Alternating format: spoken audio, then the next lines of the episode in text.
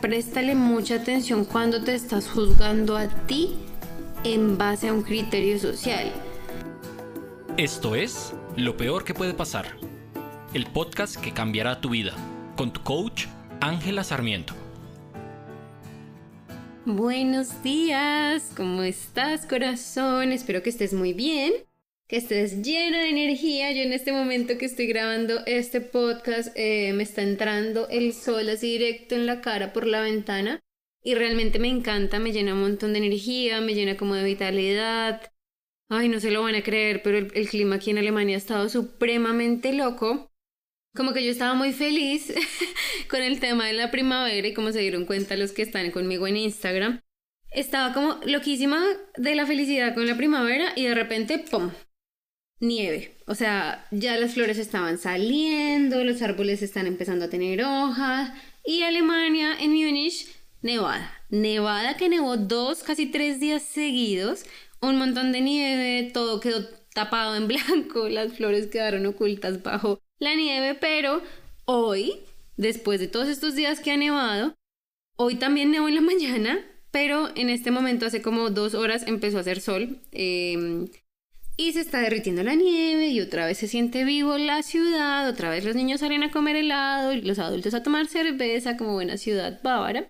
Pero bueno, aquí estamos y todo esto para decirles que el clima de Alemania genuinamente está loco, loquísimo y que por fin está haciendo sol y me siento muy feliz de que haya sol. Hablando de sentirme muy feliz de que haya sol, ya te preguntaste hoy por qué estás agradecida o por qué estás agradecido de tu vida diaria, de esas cosas que damos a veces por sentado Digamos, yo en este momento estoy muy agradecida literalmente del sol que entra por la ventana, que me calienta la cara, calienta, o sea, como que calienta un poco mi casa, me hace muy feliz y que le da vida a mis plantas.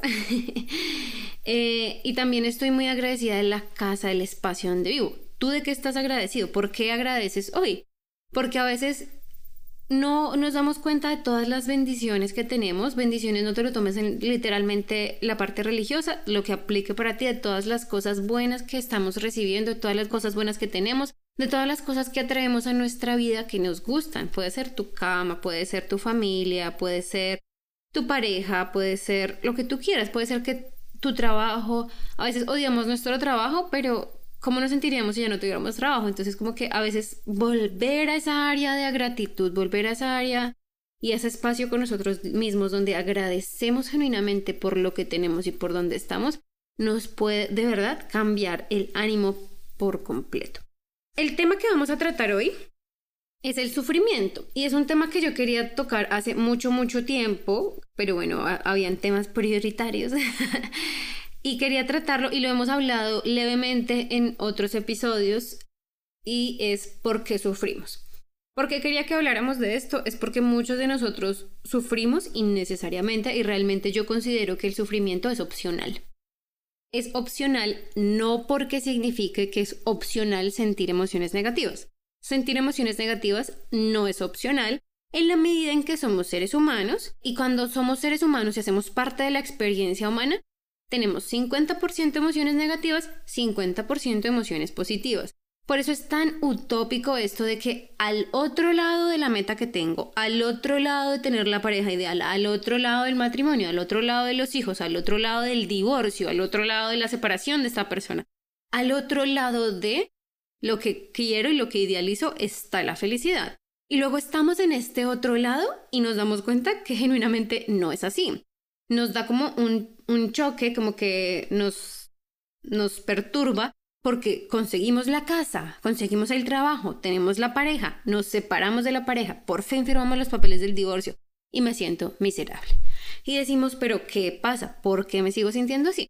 La respuesta básicamente es porque otra vez somos humanos y está dentro de nuestra programación y dentro de las condiciones, por así decirlo, de que vamos a experimentar emociones negativas y que vamos a experimentar emociones positivas. Teniendo eso en cuenta, eso es un hecho. Tú puedes ganar mil dólares al mes o puedes ganar un millón de dólares al mes. ¿Vas a seguir teniendo problemas? ¿Van a ser problemas diferentes? Sí. Tú puedes estar soltero o soltera o puedes estar casado o casada. ¿Vas a seguir teniendo problemas? Sí, pero van a ser problemas diferentes. Algunas personas tienen problemas de soltería, otras personas tienen problemas de pareja. La pregunta cuando estés pensando como, pero entonces, ¿cuál elijo? ¿Me divorcio? ¿Me separo? ¿Intento tener una relación con esta persona? La respuesta es, ¿qué problemas prefieres? No podemos entrar a una relación esperando que el hecho de estar en la relación nos solucione todas las emociones negativas y que ya una vez estamos en la relación no nos vamos a sentir solos, no vamos a tener mal genio, no vamos a tener problemas. Si es la persona correcta, entonces no van a haber problemas. No, eso es una mentira que nos hemos dicho. Y por el otro lado, si te quieres separar de tu pareja, pregúntate, voy a estar con los problemas de solteros, eh, que de pronto ya no voy a sentir que me asfixian, pero puede que me sienta solo. Es un ejemplo y me desvía el tema. Eso es para decir que no esperes que una situación que un cambio, que una meta, que una cantidad de dinero, que una persona, que una circunstancia te vaya a equilibrar la balanza hacia la felicidad y vayas a estar como, no, es que yo quiero deliberadamente elegir solamente el 10% del tiempo sentirme miserable. O quiero sentirme feliz el 80% de, de mi vida. Es un deseo muy lindo. Pero aquí no estamos para hablar utópicamente, ¿no?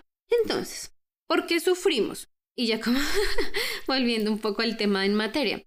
Sufrimos básicamente porque dentro de todo este espectro de emociones que tenemos positivas y negativas, hay algo que juega un papel fundamental y está en nuestra cabeza. Y es, en el momento en que tenemos una emoción, y ojo, recuerden, las emociones son sensaciones en el cuerpo, vibraciones que se producen por lo que nosotros pensamos, por lo que nosotros creemos de una situación externa, de algo que está pasando afuera. Esa emoción, eso que sientes en el cuerpo, duele, digamos, me siento triste porque sufro con la tristeza, porque siento que estoy sufriendo, que es pesado, que me ahoga. No puedo parar de hablar de estas cosas terribles que me pasan, es porque lo estamos juzgando. Una emoción más juzgarlo es igual a sufrimiento, sea cual sea la emoción. Hay muchas personas, y me incluyo hace muchos años, yo sentía amor. Lo que yo sentía genuinamente era amor. Pero me juzgaba a mí misma por amar. Me decía, no debería amar a esta persona, esta persona está haciendo algo, algo equivocado, algo incorrecto, debería dejar de amarla. Me juzgaba por amar, entonces sufría. Entonces sentía que este amor era algo malo. Y es cuando empezamos a hablar de estas de estas de estos momentos en los que confundimos el amor con emociones que nada que ver. Es por esto, porque empezamos a poner la parte de juzgar. ¿Qué es juzgar? Criticarnos. Y cuando lo hacemos nosotros hacia nosotros mismos, pues es mucho peor. Cuando lo hace alguien hacia nosotros, ejemplo, tu pareja te fue infiel y tú te sientes avergonzada. Avergonzada en el sentido que no quieres que mucha gente se entere porque entonces tu pareja prefiere a otra persona y no es que estés brava, no es que estés molesta, no estás decepcionada, no. Te sientes avergonzada y es una emoción normal y es por tus pensamientos, pero ese no es el tema. Esa emoción, cuando tú le dices a alguien, me siento avergonzada porque él me fue infiel y alguien te dice, es que eres bobo, es que eres boba, ¿qué te pasa? y empiezan a botarnos como estos prejuicios, ahí, en ese momento, cuando nosotros nos creemos esos prejuicios, es que empezamos a sufrir, porque estamos poniéndole un juicio, un juicio de valor de esto es bueno o esto es malo. ¿Está bien sentirme triste o está mal sentirme triste? Cuando extrañamos a alguien, muchas veces sentimos que lo extrañamos, sentimos tristeza, pero nos parece que en digamos que alguien se fue de viaje es normal que lo extrañe porque se fue de viaje. No me juzgo y para mí está bien extrañarlo. No me juzgo, entonces simplemente, ah, me siento triste, lo extraño, tengo un poco de melancolía, ya está. Pero si extraño a mi ex que me hizo un montón de cosas terribles y para mí eso es malo, ahí es cuando empiezo a sufrir. Ahí es cuando me empiezo a dar como golpes contra la pared diciendo, pero es que no debería extrañarlo, no debería extrañarlo. Y empezamos a tratar de reprimir esa emoción y es lo peor que podemos hacer. Esto sé que ya lo saben, pero lo repito. Reprimir una emoción es lo peor que podemos hacer. ¿Por qué? Porque entre más la reprimamos, más grande se va a volver, más se va a expandir, más va a consumirnos nuestro tiempo, nuestra tranquilidad, nuestra paz mental y toda nuestra vida. Entonces, no sufrir no significa no experimentar emociones negativas. Todavía vamos a sentir tristeza, todavía vamos a sentir rabia, todavía vamos a sentir decepción, todavía vamos a sentir toda la lista de emociones negativas. Si te las juzgas o no hacia ti mismo o hacia ti misma, ¿es bueno o es malo sentirme así? Primero, obviamente es tu decisión y está en todo tu poder y está en todo tu control tomar este tipo de decisiones. Que no todas las veces vamos a poder elegir lo que nos conviene, o sea, es decir, no todas las veces vamos a poder no juzgarnos. Sí, somos humanos, muchos vivimos en piloto automático, muchos pasan las situaciones, tenemos un pensamiento, nos sentimos de una manera, nos juzgamos y en menos de tres segundos estamos genuinamente sufriendo por algo. Y esto a mí me parece impresionante cuando lo vemos en niños. Un niño, otro niño, digamos un compañerito o un amiguito, le dice algo y al niño, cuando ya ha creado todos estos patrones de juzgarse a sí mismo, es decir, no más de los 4 o 5 años, el niño en menos de un minuto ya está llorando. Y cuando tú le preguntas al niño por qué lloras, es porque él me dijo que yo me veo de tal manera esa crítica, ese juicio, ya desde tan temprana edad le estamos asignando un significado. Ya desde tan temprana edad estamos actuando en piloto automático. Cuando alguien le dice a, un niño, a una niña o un niño, lo que sea, es que no te bañaste hoy y la niña llora, es porque ya tiene un juicio alrededor de eso, ya tiene una preconcepción de que eso, ese comentario, esa acción es mala entonces yo soy mala, entonces me siento mal, entonces sufro porque aparte de todo empiezan, pero es que no llores, pero no te sientas así, no te pongas así, no tienes que llorar por esas bobadas y me empiezo a juzgar. Hago el ejemplo de los niños porque quiero que entiendas que de verdad desde los cuatro años estos comportamientos ya se evidencian. Un niño puede llorar por el, el comentario o las palabras de otro niño. Desde esa edad empezamos a crear estas, estos juicios, empezamos, a crear estas, como estas respuestas en piloto automático que no nos sirven, obviamente. ¿Y esto a qué va? Llevamos años, muchos años aprendiendo a funcionar así, aprendiendo a mantenernos a salvo así.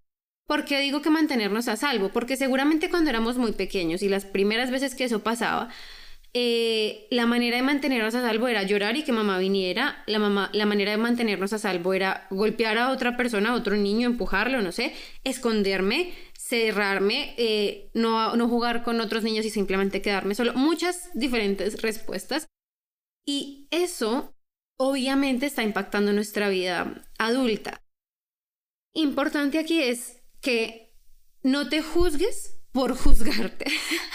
que no, te, se te vuelva esto una bola de nieve que pasa cuando empezamos a ver como estos conceptos, cuando empiezas a aprender esto, cuando empiezas a aplicar, cuando empiezas a tener esta conciencia de lo que haces en piloto automático, muchas personas se van directo a juzgarse. Y créanme, muchos de mis clientes todavía les pasa que es como, ay, Dios, otra vez estoy pensando eso, que no puedo creer que otra vez me encuentro en el mismo patrón de pensamiento. Desde más o menos los cuatro años desarrollas muchos juicios, incluso antes, pero llevas tantos años acumulando esas creencias que genuinamente no puedes esperar que cuando aprendes un nuevo concepto automáticamente tu cerebro se libre de ese patrón. Hay que hacerlo lento, hay que hacerlo constante y hay que hacerlo despacio. Lento, despacio, constante. ¿Por qué? Porque tienes que tener paciencia contigo mismo contigo misma. Tienes que tener paciencia porque te estás enseñando algo. Primero estás haciendo dos cosas. Estás desaprendiendo una conducta que está tan arraigada a ti que se está, la estás haciendo en piloto automático durante años. Y segundo, estás aprendiendo algo que no habías aprendido, que todavía puede que sea difícil comprender. Comprender en el sentido, ¿será que sí, será que no? ¿Será que Ángela está diciendo cosas con sentido o será que Ángela ya se volvió loca? ¿Por qué le voy a creer? No sé, no me convence esto. Estás aprendiendo algo nuevo. Y cuanto más me creas, por así decirlo, me creas a mí o creas a las personas que sigues o el contenido en general que consumes, entre más lo creas, más fácil va a ser para tu cerebro asimilar esa información y empezar a crear conciencia. ¿Cómo se va o cómo vas a sentir tú la conciencia en cuanto al tema del sufrimiento? Piensa en algo, digamos un ejercicio práctico rápido que puedes hacer es piensa en algo que te haga sentir triste. Y siéntete triste, o sea, siente la tristeza en tu cuerpo. No te preguntes, no te cuestiones esto es bueno o esto es malo. Si la pregunta surge es, ¿está bien sentirme triste por esto o está mal sentirme por eso? Digamos, voy a decir un ejemplo que se me acaba de ir a la casa. El equipo favorito de fútbol de mi esposo pierde y él se siente triste. Pero durante mucho tiempo yo le he dicho, ay, me parece una estupidez, perdón, me parece una bobada que te sientas triste por un partido de fútbol. Puede ser que él se sienta triste o se sienta enojado por sentirse triste y es un círculo donde nos juzgamos y empezamos a crear mucho sufrimiento porque nos juzgamos tanto y nos echamos tantas, tantas emociones negativas una encima de la otra que al final lo único que sentimos es que estamos sufriendo.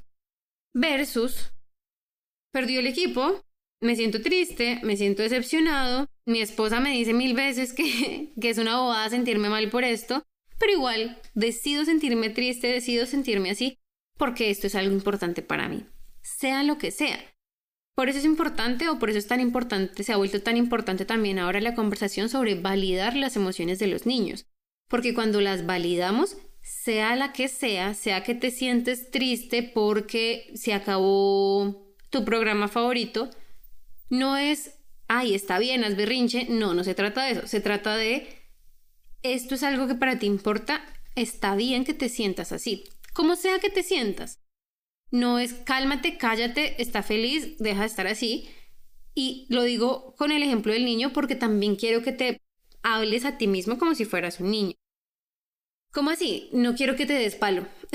no quiero que te des más latigazos en la espalda por sentirte mal, por sentirte mal.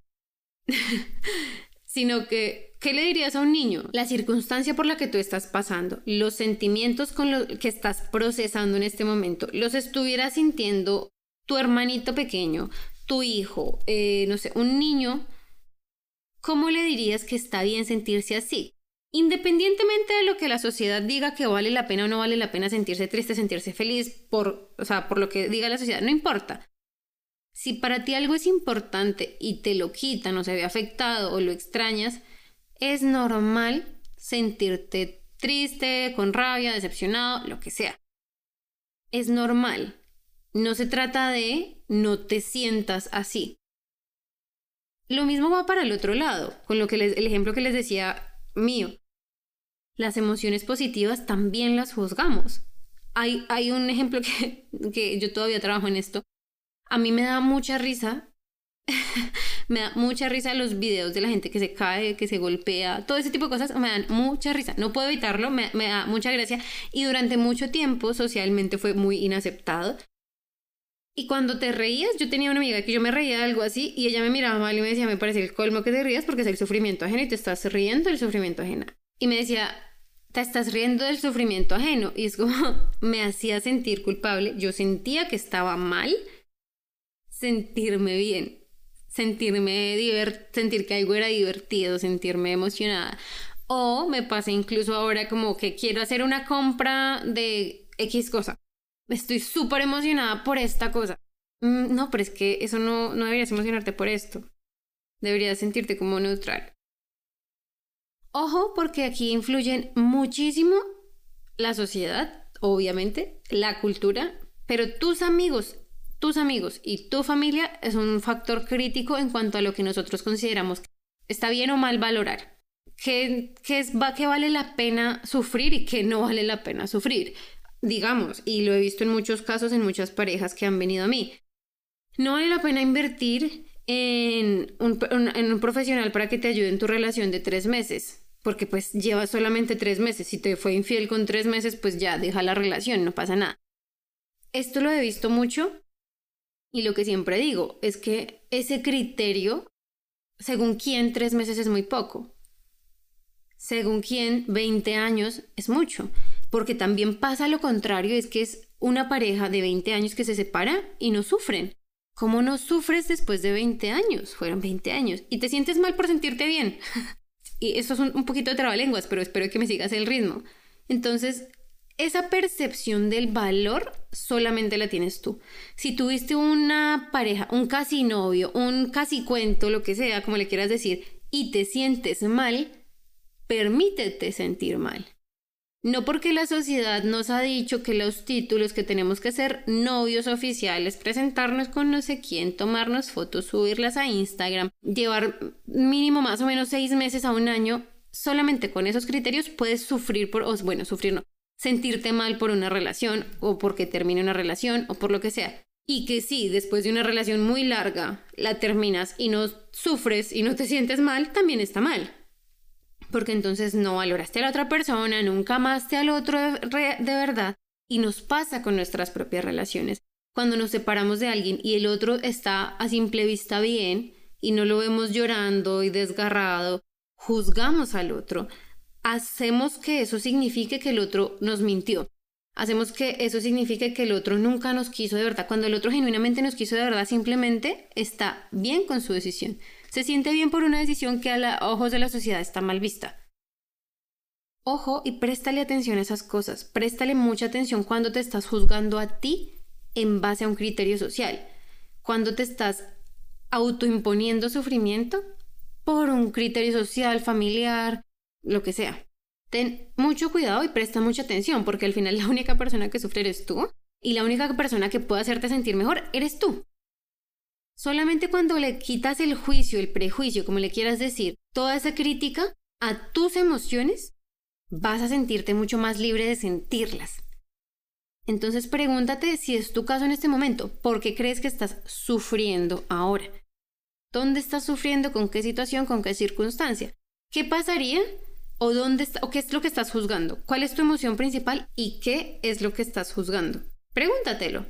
¿Por qué lo estoy juzgando? ¿Por qué me parece que está bien o me parece que está mal sentir esto que siento? ¿Es una creencia mía o es una creencia social? Y si es una creencia mía o si es una creencia social, ¿estoy de acuerdo con ello? ¿Me gusta? ¿Me siento contenta con que esa sea mi opinión? Y con esas respuestas, procesa. Procesa tus emociones, siente tus emociones y permítete a ti mismo ser humano, somos seres humanos, 50% emociones positivas, 50% emociones negativas. Siempre, en todos los casos escenarios. En el mejor caso escenario, en el peor caso escenario. En el peor caso escenario seguramente vamos a sentir que hay más emociones negativas y va a ser mucho más difícil. Y vuelvo al inicio del podcast. ¿Qué de tu vida hoy vale la pena agradecer? Y si no se te ocurre nada, ¿qué te dolería que te quitaran? Tu casa, el agua potable, la comida, tu familia, tu pareja. ¿Qué te dolería que te quitaran? Todas esas cosas que te dolería que te quitaran son las cosas por las que puedes estar agradecido hoy.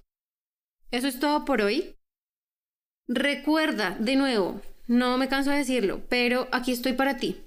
Si quieres trabajar conmigo, mis puertas están abiertas. Inicio de mes, como siempre, se libera eh, la agenda. Empezamos un nuevo mes, nueva energía, nuevas vibras.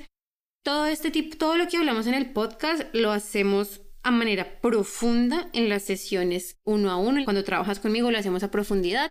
Te puedo ayudar a ti como persona solita a manejar tus emociones, a crear tu vida, a superar tus, tus traumas del pasado, a procesar las cosas sin resolver del pasado, a perdonar una infidelidad, a encontrar una pareja de nuevo. Todas esas cosas que hacen parte del desarrollo personal, aquí estoy. También si tú dices como, mira, tengo muchos problemas con mi pareja, quiero solucionarlos, no sabemos cómo, ya lo intentamos solos y no lo, no lo pudimos hacer. También ayudo a parejas, más que bienvenidos. Y recuerda que me puedes encontrar en angelasarmiento.com, Angela Sarmiento con s.com o en mi Instagram de Abundance Goddess. T-H-E-A-B larga de burro, U-N-D-A-N-C e G O D D E S De Abundance Goddess o la diosa de la abundancia en inglés. Nos vemos ahí, un beso, un abrazo gigante y hablamos la próxima semana.